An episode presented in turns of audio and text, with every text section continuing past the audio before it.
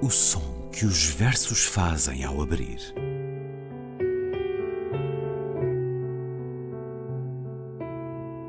Se leio um livro e ele torna o meu corpo tão frio que fogo nenhum o pode aquecer, sei que isso é poesia. Emily Dickinson. Com Ana Luísa Amaral e Luís Caetano.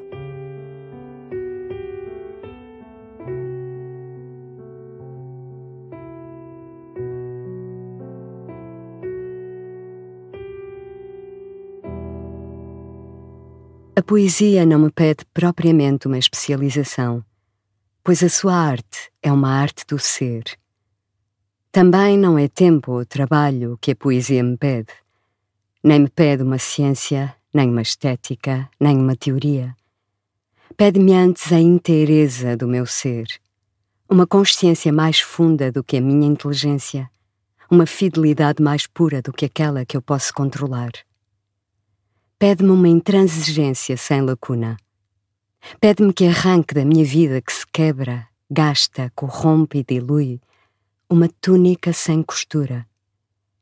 Pede-me que viva atenta como uma antena. Pede-me que viva sempre, que nunca me esqueça. Pede-me uma obstinação sem tréguas, densa e compacta. Pois a poesia é a minha explicação com o universo a minha convivência com as coisas, a minha participação no real, o meu encontro com as vozes e as imagens. Por isso o poema não fala de uma vida ideal, mas sim de uma vida concreta.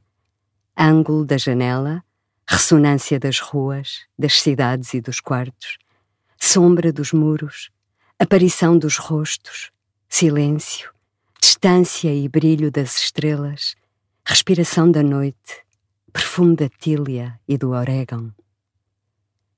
É esta relação com o universo que define o poema como poema, como obra de criação poética. Quando há apenas relação com uma matéria, há apenas artesanato. É o artesanato que pede especialização, ciência, trabalho, tempo e uma estética. Todo poeta, todo artista é artesão de uma linguagem. Mas o artesanato das artes poéticas não nasce de si mesmo, isto é, da relação com uma matéria, como nas artes artesanais. O artesanato das artes poéticas nasce da própria poesia, à qual está consubstancialmente unido. Se um poeta diz obscuro, amplo, barco, pedra, é porque estas palavras nomeiam a sua visão do mundo, a sua ligação com as coisas. Não foram palavras escolhidas esteticamente pela sua beleza, foram escolhidas pela sua realidade, pela sua necessidade, pelo seu poder poético de estabelecer uma aliança. E é da obstinação sem tréguas que a poesia exige que nasce o obstinado rigor do poema. O verso é denso, tenso como um arco, exatamente dito, porque os dias foram densos, tensos como arcos, exatamente vividos. O equilíbrio das palavras entre si é o equilíbrio dos momentos entre si. E no quadro sensível do poema, vejo para onde vou, reconheço o meu caminho, o meu reino, a minha vida. Arte Poética 2 Sofia de Melbreiner Andressen. Olá, Ana Luísa. Olá, Luís. Sofia de Melbrenner Andressen, numa leitura magnífica da atriz Emília Silvestre. Sofia, arte poética, a primeira de que me recordo é a de Horácio, 19 a.C., poema em tom de ensinamento.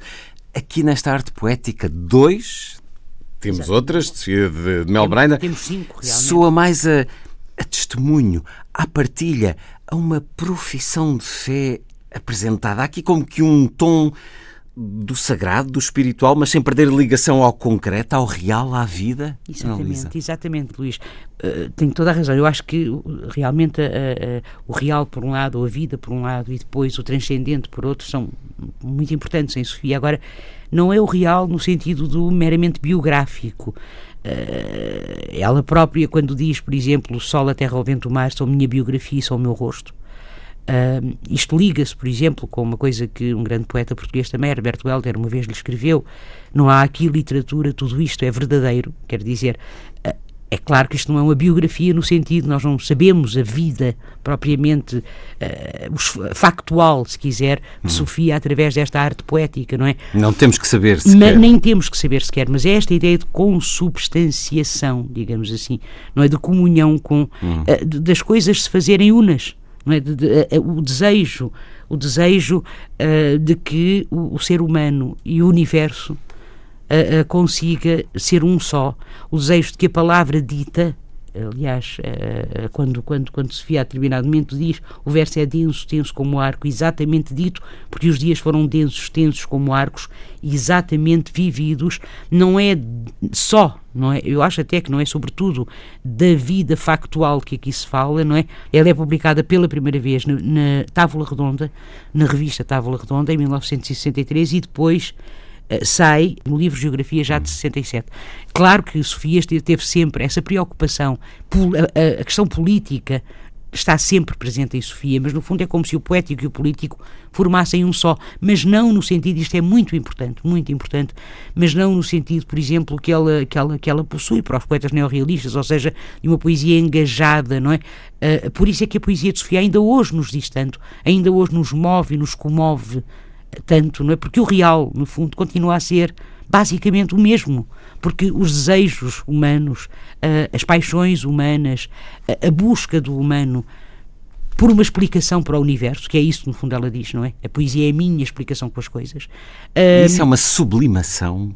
O que, o que eu sinto perante este poema é o elevar, quase como que uma sacerdotisa está acima das coisas, quase que elevamos para Delfos e onde é ela claro. pode ter este sim, discurso. Sim. Claro, claro, claro. Uma elevação surpreendente, fora do mundo mas é, ligado ao mundo. É claro, é essa concentração por um lado e uma capacidade de intensidade, e, no fundo é uma, uma capacidade de intensidade e, sob, e, e em simultâneo de uma nudez, bem Sofia, tudo é de alguma forma concentrado, não é?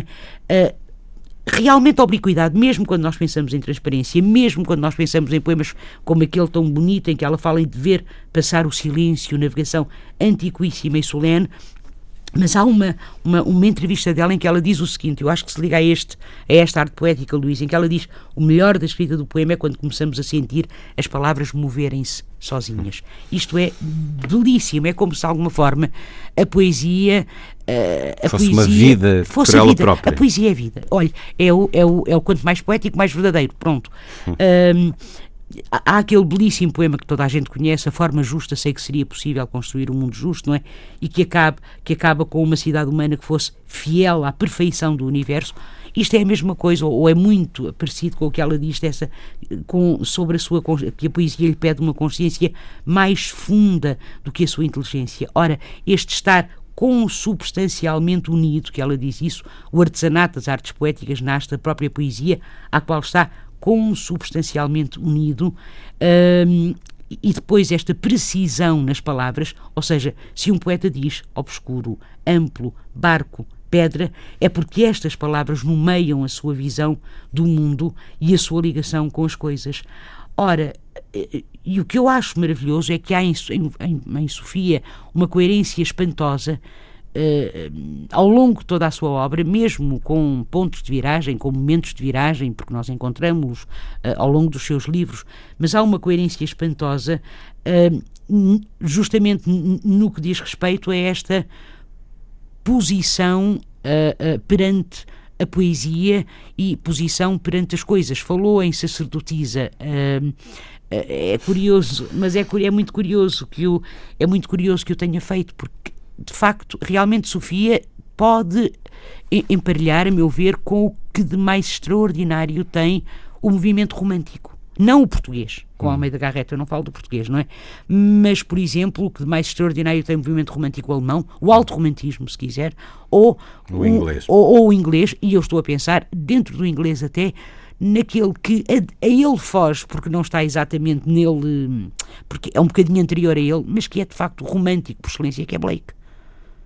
Ou seja, ver aqui é a, capacidade de visão de que ela fala, ver é, é, é, é uma capacidade visionária, não é? Uh, uh, e, e deixe-me só, só, só, só terminar a propósito ainda dos anos 60 e do que o Luís disse, é que quando ela diz, por exemplo, quem procura uma relação justa com a pedra, com a árvore, com o rio, é necessariamente levado pelo espírito de verdade que o anima a procurar uma relação justa com uh, o ser humano. Ela não diz com o ser humano, diz com o homem, pronto. Por isso é que aquele que vê o espantoso esplendor do mundo não pode também, e vamos chegar aos anos 60, não pode também eximir-se de ver o espantoso sofrimento do mundo. É, é aqui que eu acho que hum, a ética e a poética se ligam.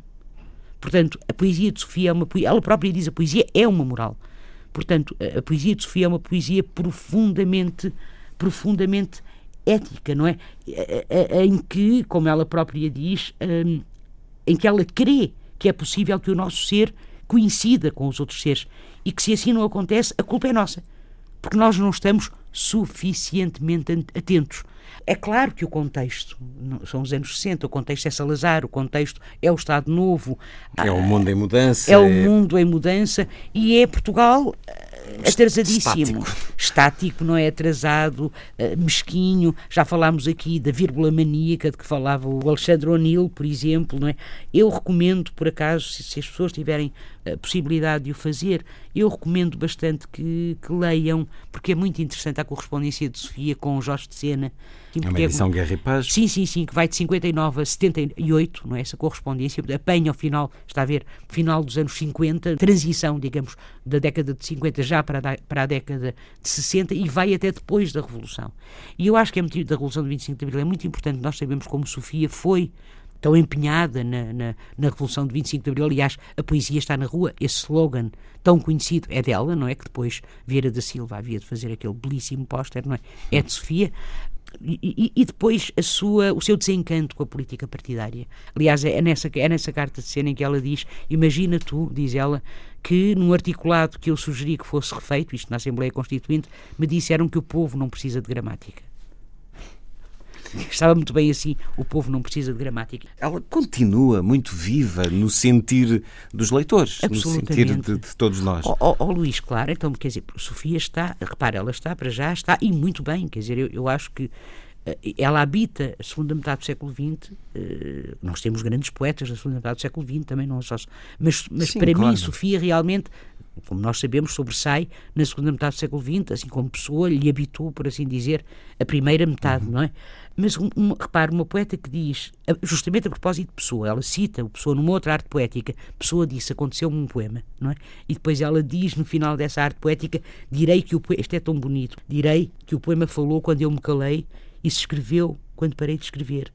Mas quando vi, eu vi, está grifado, aquilo que me apareceu foi um poema. E ver, é, é de facto ver para lá da visão uh, uh, comum. Eduardo Lourenço disse: há nomes que estão predestinados. E Sofia é um deles, com PH ainda por cima. Ela, no programa de hoje, na Arte Poética 2, que ouvimos, lida pela atriz Emília Silvestre, o som que os versos fazem ao abrir. Ana Luísa, até para a semana. Até para a semana, Luís.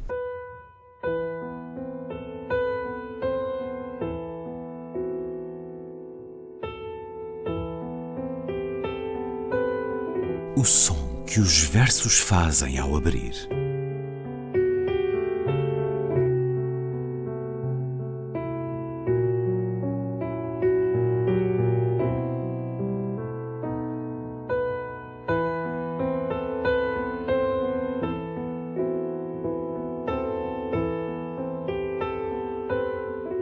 Com Ana Luísa Amaral e Luís Caetano.